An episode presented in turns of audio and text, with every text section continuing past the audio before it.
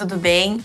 Eu sou a Estela do Bush Blazer e essa semana eu conversei com o Vitor Grimberg, que é professor da FAP e organizador do TEDx FAP. A gente conversou sobre o evento que vai ser agora em setembro, mas mais legal do que isso, a gente conversou sobre o formato de palestra que tem no TED ao longo de tantos anos aí do evento no mundo inteiro. E foi muito bacana porque a gente conversou em como vender uma ideia e ele acabou dando vários recursos e várias dicas de como estruturar uma ideia de maneira do TED e a gente pode usar isso para vários momentos na vida. Sigam a gente no Instagram, no arroba A gente tá no TikTok também, arroba com conteúdo exclusivo de bastidores. Um beijo e bom podcast.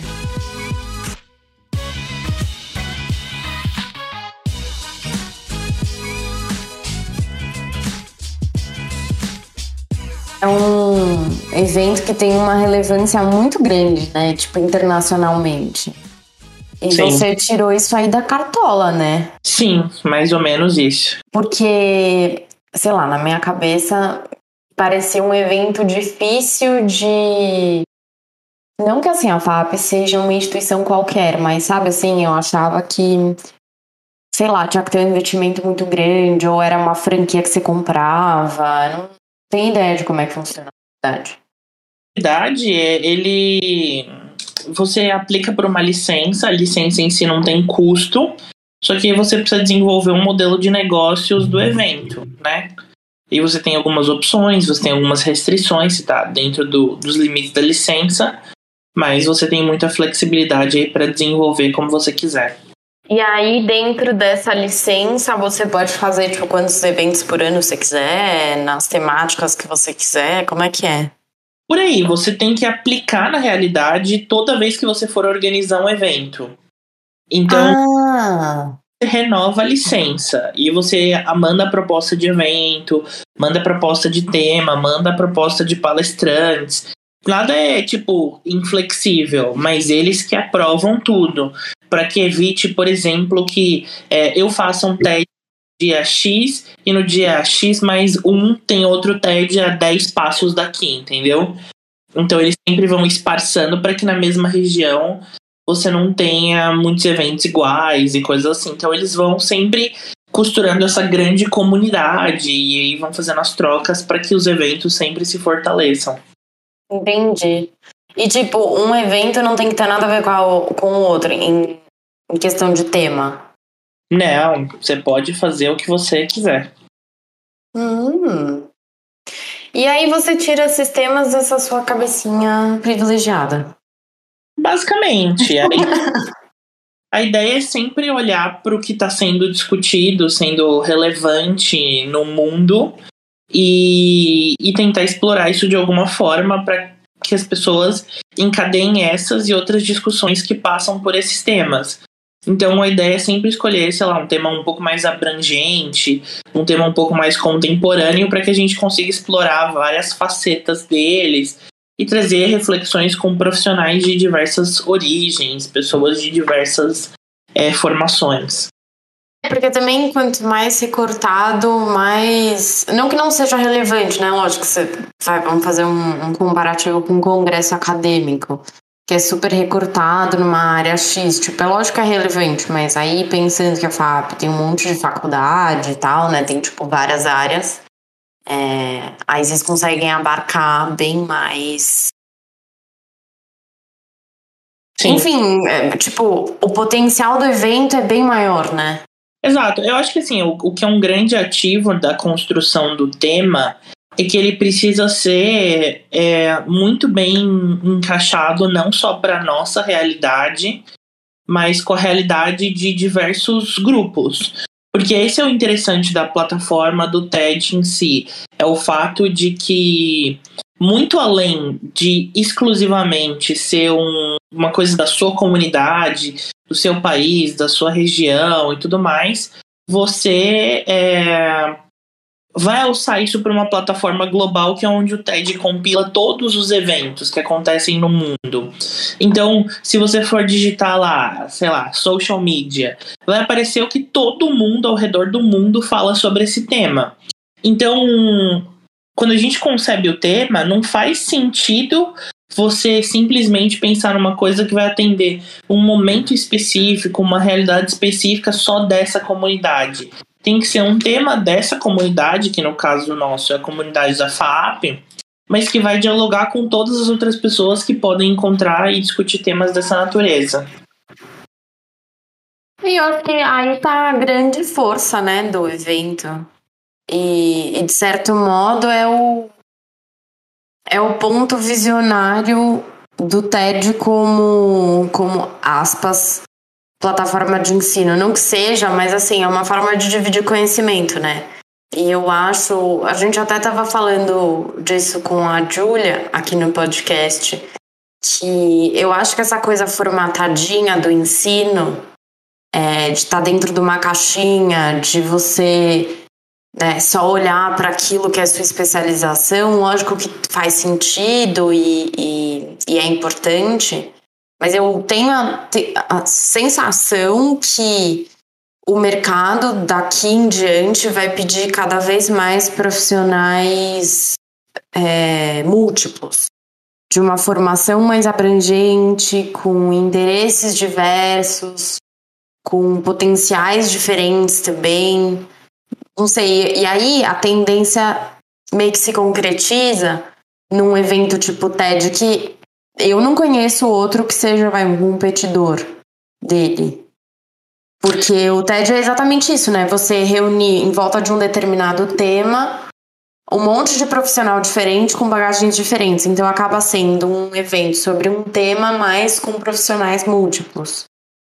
Eu acho que o que é um grande diferencial do TED é a metodologia deles, que é uma metodologia que não está atrelada ao nome, né? Qualquer um pode realizar um evento, entre aspas, no formato TED. Eu acho que a grande graça disso está no processo de construção das palestras em si. Porque uma das grandes é, questões de se fazer uma palestra TED é que ela precisa ter uma ideia que merece ser compartilhada, esse é o lema da organização, e todas as palestras elas precisam ter até 18 minutos. Uhum. E, e, e, essa é uma cultura que é uma cultura difícil de você criar, entendeu? Já tiveram palestrantes que eu falei, é, ah, seria interessante ter você no nosso evento tudo mais. E uma das coisas é que o TED, por exemplo, não deixa você pagar cachê para os palestrantes. Você pode uhum. custo dele participar do evento, mas você não paga cachê. E aí teve gente que falou: não, não, eu só cobro X mil reais por hora e eu falo o tempo que eu quiser. Aí você, educadamente, agradece e fala que não é o espírito do evento. Tem outras pessoas que até aceitam não cobrar, mas falam: ah, mas eu não sei caber em 18 minutos, eu só sei dar essa palestra desse jeito. E pode ser um puta conteúdo, mas um conteúdo de meia hora, um conteúdo de uma hora é para outro lugar, é para outro momento, que não é esse. Então, assim, todo o trabalho é justamente nisso, ao redor de você pegar um palestrante, pegar um tema e ao longo de um período, né, no nosso caso, geralmente entre seis meses a três meses antes do evento, e construindo esse tema com o palestrante. Fala, olha, eu pensei em você por causa disso, mas ao mesmo tempo você tem que ter total ciência de que o palestrante é a voz que o público quer ouvir, né? Ninguém vai lá para ouvir o que o curador do evento quer que o palestrante fale. Então, Exato. que dar um norte pro cara e você passa esses meses todos ajudando ele a afinar o texto. São várias etapas de preparação que levam a uma palestra ser como ela é apresentada no palco. É, o que eu acho curioso é que essa ideia de sem entrar no mérito do cachê, porque, enfim, às vezes a, né, a pessoa entende isso como um trabalho e cada um precifica e entende o trabalho como quer. Mas essa ideia de, tipo, eu só consigo fazer, né, tratar desse tema em X horas, para mim é um, uma falha do a falha entre aspas, né? Mas assim, se você não tem poder de concisão para tratar do tema que você é especialista, é, para mim tem algo de errado, entende? Porque é lógico que, sei lá, vai, sobre a minha dissertação de mestrado. Eu sei falar horas sobre ela. Só que eu também sei falar 10 minutos sobre ela. Eu acho que o papel do especialista também é esse. E aí, eu acho que hoje em dia o consumidor de, de conhecimento no geral, de TED, não, tá, não tem vontade de ficar três horas escutando uma palestra, né? Eu acho que tá aí também a força do evento. Para um, uma geração que é super imediatista, que nem a nossa, ou para uma geração mais nova que a gente, que é enfim, eu não sei se é imediatista a melhor palavra, mas que sempre teve tudo na mão e tudo muito fácil, tudo muito rápido. Exato, eu acho que também tem a ver com o fato da gente sempre, é, vamos dizer assim, fazer uma curadoria de conteúdo que faça sentido. Porque isso, a gente está muito acostumado a, a, valorar, como você mesmo falou, ah, é a carreira do cara, a gente paga o que ele entende, ou a gente convida alguém que a gente reconhece, legitima, fala, mesmo que não cobre, e meio que você quer prestigiar a pessoa nesse ponto e, e dar aquele espaço que você criou quase que de forma irrestrita. O que não é um problema, só que a ideia do TED não é essa. Porque você não é. Não tem um palestrante mais estrela do que os outros. Não tem um tema que é mais relevante do que os outros. Todos os palestrantes eles têm o mesmo peso, o mes as mesmas regras, o mesmo espaço no palco. E isso faz com que você tenha que construir a narrativa pensando naquele público, que é o público que está ao vivo, que é o público que vai estar tá assistindo pela live, que é o público que vai consumir esse conteúdo para sempre na internet. Então, você não pode discutir todos os assuntos desde o começo do, do universo. Teve um palestrante, ele acabou, infelizmente, num, num, por causa da pandemia, é, ele acabou não palestrando e foi uma pena. Mas basicamente ele falou assim: Ah, eu tenho muita dificuldade porque ele era do ramo da música, ele é um cantor relativamente famoso. E ele falou assim: Eu tenho muita dificuldade porque não vou conseguir colocar em 18 minutos. E ele é um cara bem legal, a gente não queria perder porque ele tinha toda a história. Então eu falei assim pra ele, eu falei, tenta encarar isso de uma forma diferente, porque é, você não precisa começar contando toda a história da música, depois toda a sua história de vida. Você tem que partir de alguns pressupostos e é por isso que o recorte do tema é tão importante. Tipo assim, você vai falar sobre é, como a música mudou a sua vida. Bom, nesse caso, a música não é o, a força catalisadora. Você vai falar do papel dela na sua vida. Então você vai partir de alguns pressupostos. Se alguém quiser saber mais sobre a música, ela vai procurar sozinha. Entendeu? O que é o, o diferencial da história é a sua vida que está contando. Ah, quer falar sobre como o rap é transformador nas relações sociais. Você não vai voltar para a história do rap. Não é esse o tema da palestra. Você vai falar sobre transformações das relações sociais e você vai aplicar esses conceitos que você entende que quem está querendo ver uma palestra sobre isso já sabe.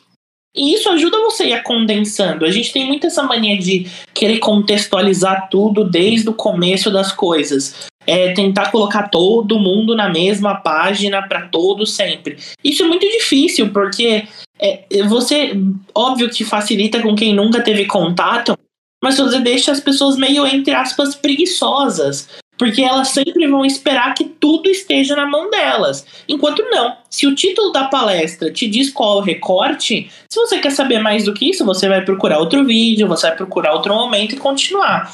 E eu acho que o TED é muito fiel a isso, porque a gente tenta entregar exatamente aquilo que a gente promete dentro dos 18 minutos, até 18 minutos. É, eu, inclusive, falo: tentem não usar os 18 minutos. Tem TEDs incríveis que já foram dados em 5 minutos. Você chega, fala o que tem para dizer e vai embora. Essa é a sua história. É, e aí eu acho que também tá o, sei lá, a capacidade das pessoas de priorizar, que isso né, não é só na, na hora de falar, mas, enfim, na vida.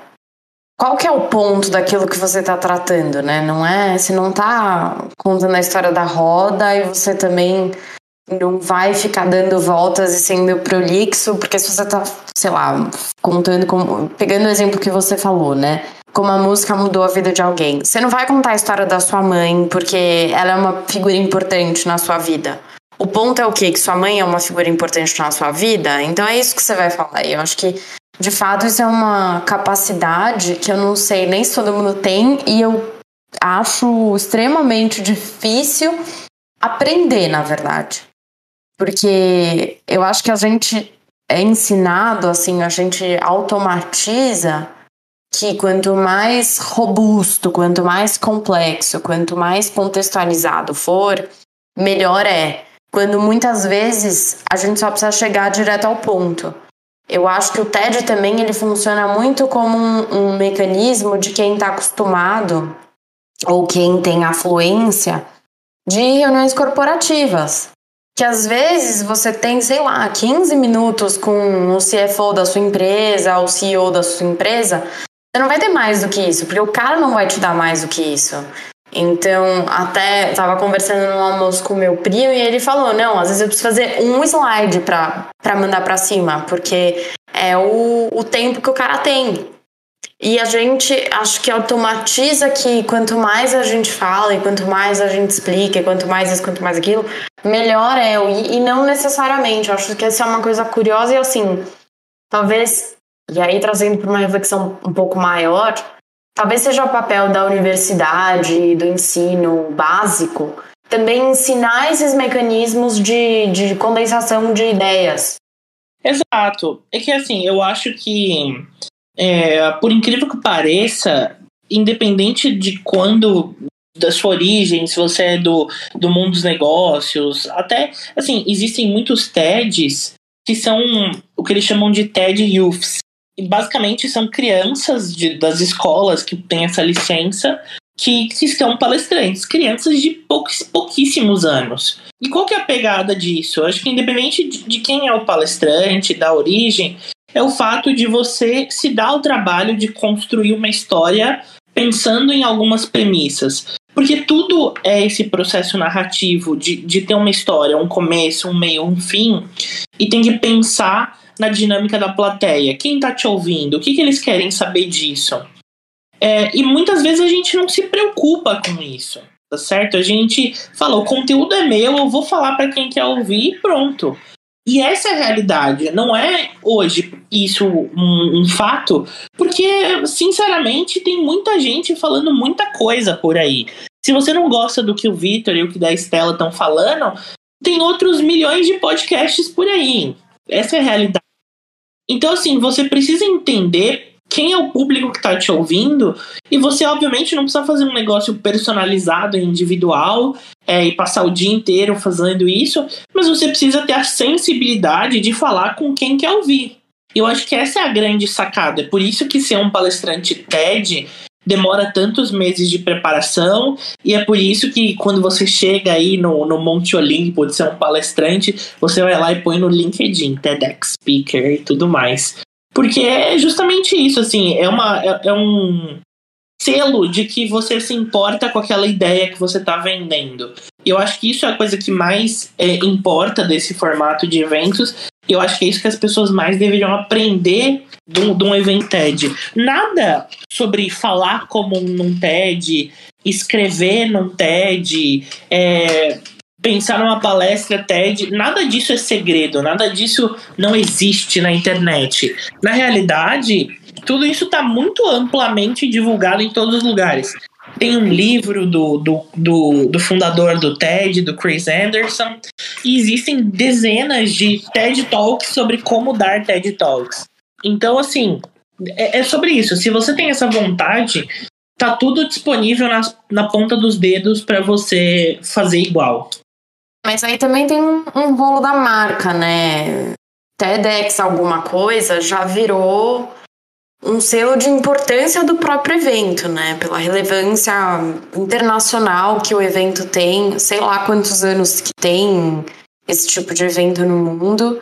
E aí, assim, por mais que você tente imitar né, o formato, eu acho que aí tem um fator branding, sabe? O, é exatamente isso que você falou do LinkedIn, né? A pessoa põe no LinkedIn porque, na verdade, é bem relevante você falar que você fez. Com certeza, com certeza. É, eu acho que essa é a coisa que mais faz com que o evento ele seja sustentável e, e exista até hoje.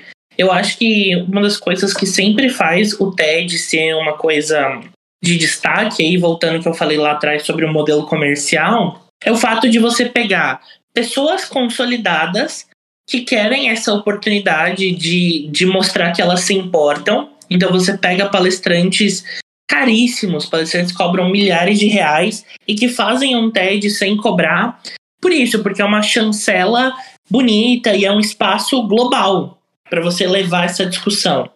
E ao mesmo tempo, você tem pessoas absolutamente desconhecidas com temas super interessantes que dividem o palco com essas pessoas e também de repente são alçadas para esse cenário global. Então é isso que faz com que o evento seja interessante.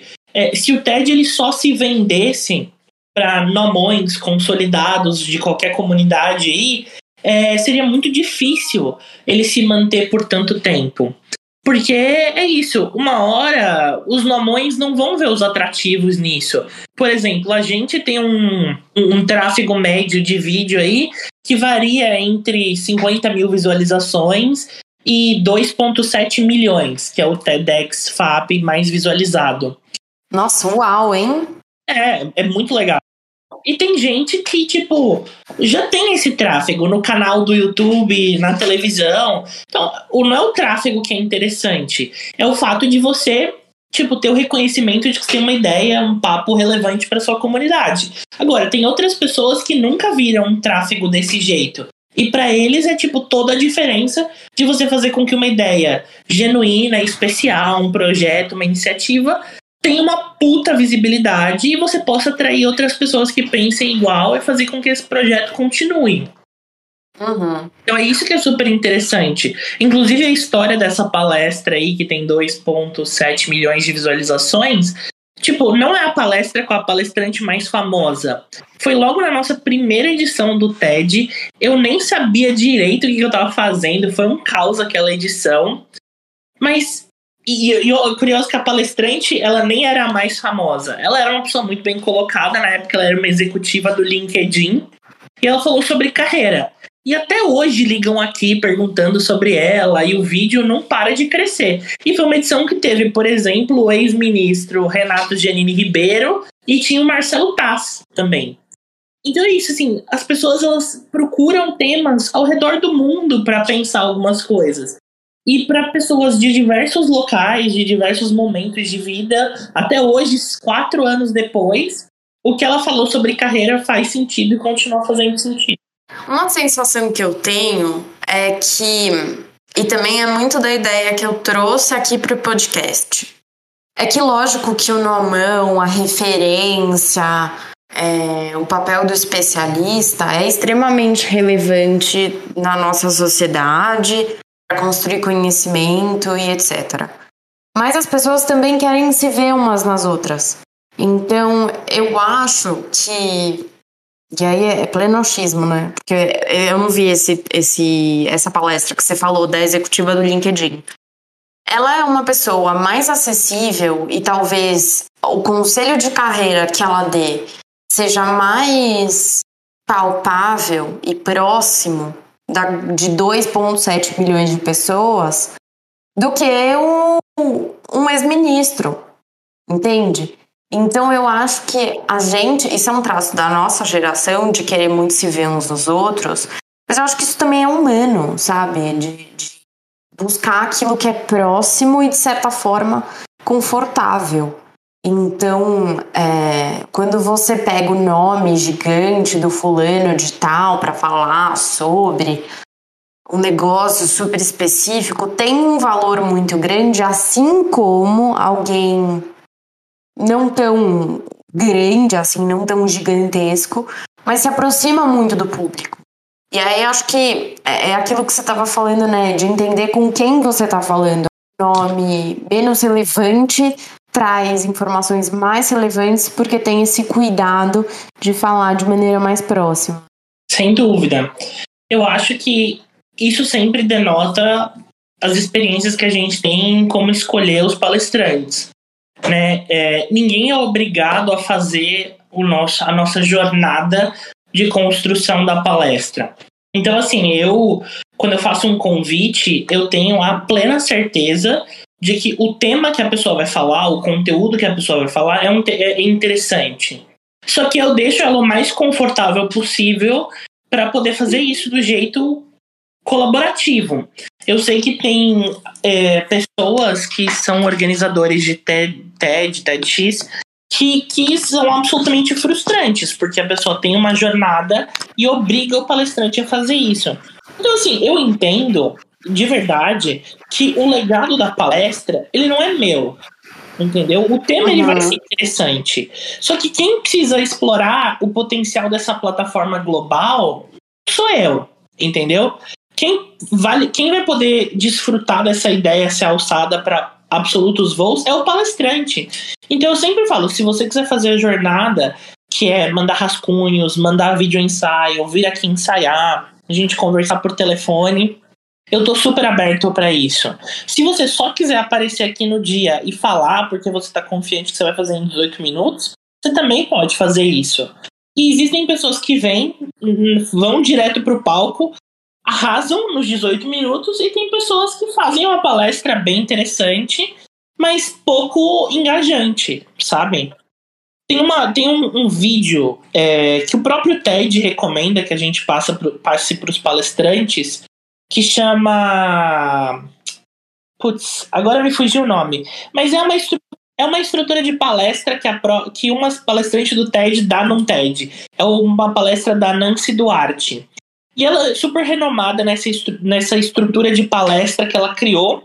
E é mais ou menos a base de todos os TEDs que você vai ver na vida. E não é um segredo. Basicamente, o que ela conta nesse TED é a, a, o descobrimento que ela fez sobre como engajar plateias. E aí ela mostra uma estrutura que ela chama de é, o mundo como ele é e o mundo como ele pode ser, com a sua ideia. E como você precisa ficar o tempo inteiro alternando entre como o mundo é e como o mundo deve ser. Como o mundo é e como o mundo deve ser. E ela fala: você não precisa acreditar em mim. Ela pega um discurso do Martin Luther King e quebra. Pega uma apresentação do iPhone do Steve Jobs e quebra. E vai mostrando como esses grandes comunicadores fazem isso. Então, quer dizer que em 18 minutos é, você pode falar um conteúdo super legal, e, e não ecoar com a plateia? Pode, porque você não pensou desse jeito. Entendeu? Você só estava interessado no conteúdo pelo conteúdo e não no conteúdo pela plateia. Então, quando você faz esse trabalhinho, que é pegar o mesmo conteúdo e dimensionando ele como o mundo é, como o mundo pode ser, você deixa a plateia sempre na ponta da cadeira ali, é, quase que não respira enquanto você fala, para não perder nada. E essa é a diferença entre uma puta palestra e uma palestra com um bom conteúdo só. Tem um lance muito de ego, você não acha? Tipo, a pessoa que. Né, o palestrante que dá pouco, pouca relevância para a plateia e dá, né, e, e, centra tudo no conteúdo que ela tá falando, ela tá fazendo a palestra para ela, não para os outros. E para mim isso é um lance muito de ego, de, de se achar mais importante, tipo, sua figura mais importante do que aquilo que você pode trazer para outra pessoa. Eu acho que passa por isso com algumas pessoas, mas tem outras pessoas que simplesmente não conseguem enxergar a plateia, né? E não é nenhuma questão de ego, é, eu acho que é uma questão muito de você conhecer o conteúdo que você está falando, né? Então tem, tem uma dificuldade muito grande de dimensionar esse conteúdo dentro desse contexto. Eu já tive muitos palestrantes que, por exemplo, falaram assim: posso gravar em inglês? Eu falei: olha, você pode gravar em inglês, não tem nada que te impede.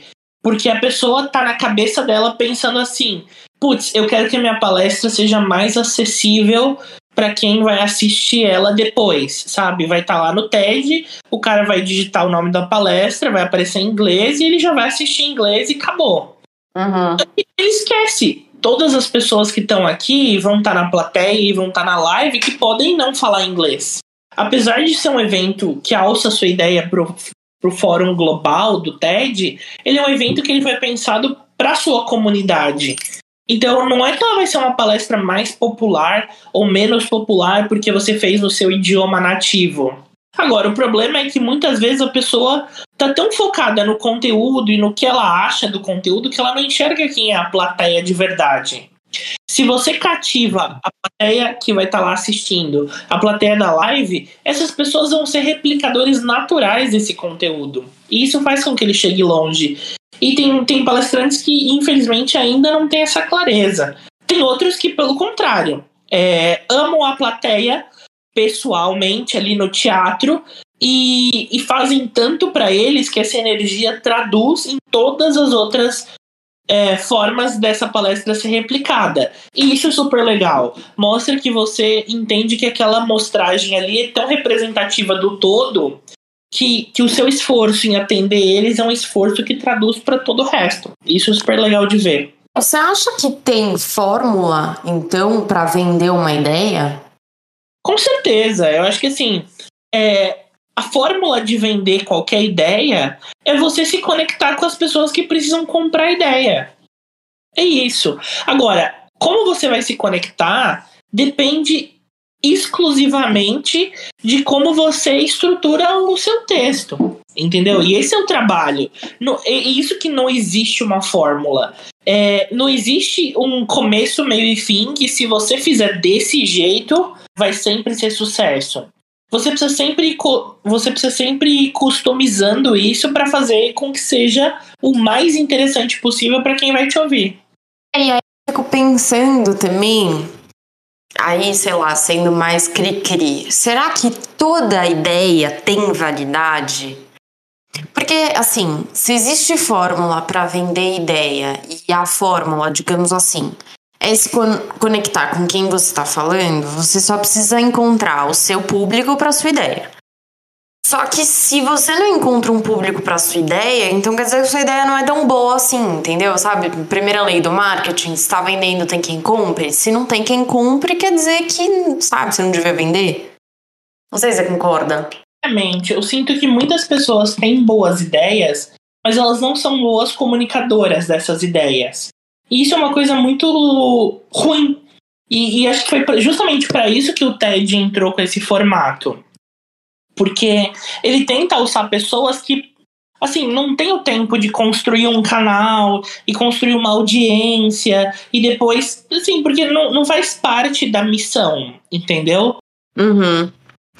Então, é que também tem uma questão de relevância, né? Tipo, às vezes você pode ter uma ideia excepcional que naquele momento recortado não tem relevância. Então, sei lá, vai falando de pandemia. O evento de setembro é sobre hum, felicidade, não é? Otimismo. Otimismo, obrigada. Tipo, no momento que a gente passou por uma puta depressão, né, mundial, por causa de um negócio pavoroso que é a pandemia que a gente ainda tá passando, falar de otimismo é relevante. Então, o cara que vai falar sobre salvar uma praia, ele tá falando sobre um momento de depressão, que é essa grande poluição que a gente tem nos oceanos, mas é um processo otimista de recuperação das praias, etc e tal. Agora, talvez a pessoa que esteja estudando a molécula do vírus e o cara 4, sei lá, ele não está tratando de otimismo, por mais que se enquadre né, né, na grande cesta pandêmica, vai. Então, mas aí você deu um exemplo perfeito, porque é, a gente não vai falar só sobre felicidade, como olhar o melhor lado das coisas, mas é como a ideia do otimismo é importante para a gente pautar as relações sociais. Então, uma das entrevistas super legais que a gente vai exibir com exclusividade nesse evento foi uma entrevista que foi dada pelos fundadores da, da biotech que junto com a Pfizer desenvolveram a vacina de mRNA, justamente falando sobre como foi esse processo inovativo, né? Como que eles decidiram que a base do tratamento de câncer que eles pesquisavam há anos tinha que ser canalizada para o esforço de criar uma vacina para o Covid. Então, não é um caso sobre, nossa, vamos ser felizes sobre isso mas é justamente para a gente olhar com uma outra perspectiva, é como uma ideia e uma ideia que foi trabalhada por um outro ângulo iria servir daquilo. Então é isso que é bem interessante sobre os eventos TED, é como eles trazem assim, diversas abordagens. A gente vai ter talks de diversas naturezas. E, e eu acho que é isso que é a brilhanteza desse evento, é isso que faz ele funcionar até hoje. Você falou Pfizer na hora, me veio aquele vídeo do, do esse menino, sabe? Com certeza. aquele, aquele cara é um, é um ótimo comunicador, né? Ele não é só um ótimo comediante. ele faz uma, uma crítica muito bem fundada, ele conta uma história inteira. É, em, eu não lembro quanto tempo é aquele vídeo, cinco minutos, sei lá. E ele tece a crítica dele, ele contextualiza, ele conta o que aconteceu. É, em cinco minutos, ele teve um poder de. Né, não se estendeu desnecessariamente e ao mesmo tempo ele engajou o público, tanto é que ele estourou, né, com aquele vídeo. Então, de certo modo, é... ele seria um ótimo candidato para fazer uma palestra TED. Sem dúvida, eu acho que é, palestra TED não é só sobre assunto seríssimo, é, transformador do mundo, ideias que amanhã viram uma onda e levam todo mundo para frente. Eu acho que existe muito sobre assim, uma coisa bem meta, bem sobre o poder da comunicação, faz parte dessa agenda de difusão do TED. E eu acho que qual, isso não é só dele, mas eu acho que qualquer influenciador é, desses que estouram com, com memes e viralidade são pessoas que são muito capazes de subir num palco e ensinar alguma coisa para as pessoas sobre comunicação. Porque isso, eu acho que muito mais do que o poder de síntese, é o poder de capturar as referências certas. Entendeu? Uhum. Você tá tipo. O que faz ser engraçado ali é o fato de que as pessoas sabem do que ele tá falando. Uhum. Historinha que ele cria, ele não precisou contar dos e-mails da Pfizer e explicar quem que recebeu e quem não respondeu e assim por diante. A graça tá justamente ali em você criar uma, uma narrativa jocosa de toda aquela situação, entendeu? A gente rindo da nossa própria desgraça, entre aspas, e fazendo com que aquele assunto se difundisse e pessoas que não entenderam do que estava falando, pouquinho e-mail que não respondeu, né, começassem a descobrir o assunto. Né, essa é, eu acho que um dos grandes desafios que a gente tem hoje em dia, e aí eu falei isso um pouquinho lá atrás, é sobre a preguiça das pessoas que quererem receber tudo pronto. E quando elas não entendem o que está acontecendo, elas são instigadas a pesquisar e a descobrir mais. E eu acho que essa também é a graça da comunicação por essa via. É de forçar as pessoas a constantemente estarem se atualizando com o que acontece ao redor delas, para continuamente entenderem o objetivo. É, e aí vendendo meu peixe, é... quando eu. Eu tenho a ideia do Bush Blazer, na verdade, há muitos anos, sem ter esse nome, sem ter esse formato, mas como um lugar para gente dividir ideias, sem ter aquela mesquinharia nem aquela petulância que dominou a internet. Tanto de um lado de grande futilidade, que dominou o conteúdo de, de lifestyle no Brasil, quanto quando a gente está falando, sei lá, de comunicação, de enfim, qualquer outro tema mais específico, sem aquela petulância do puta especialista que vai ficar uma hora e meia gravando um, um episódio de podcast dele falando com ele mesmo, sabe? E aí a minha ideia foi assim: por que não chamar pessoas, gente como a gente, para conversar sobre temas diversos e ver como o tema vai?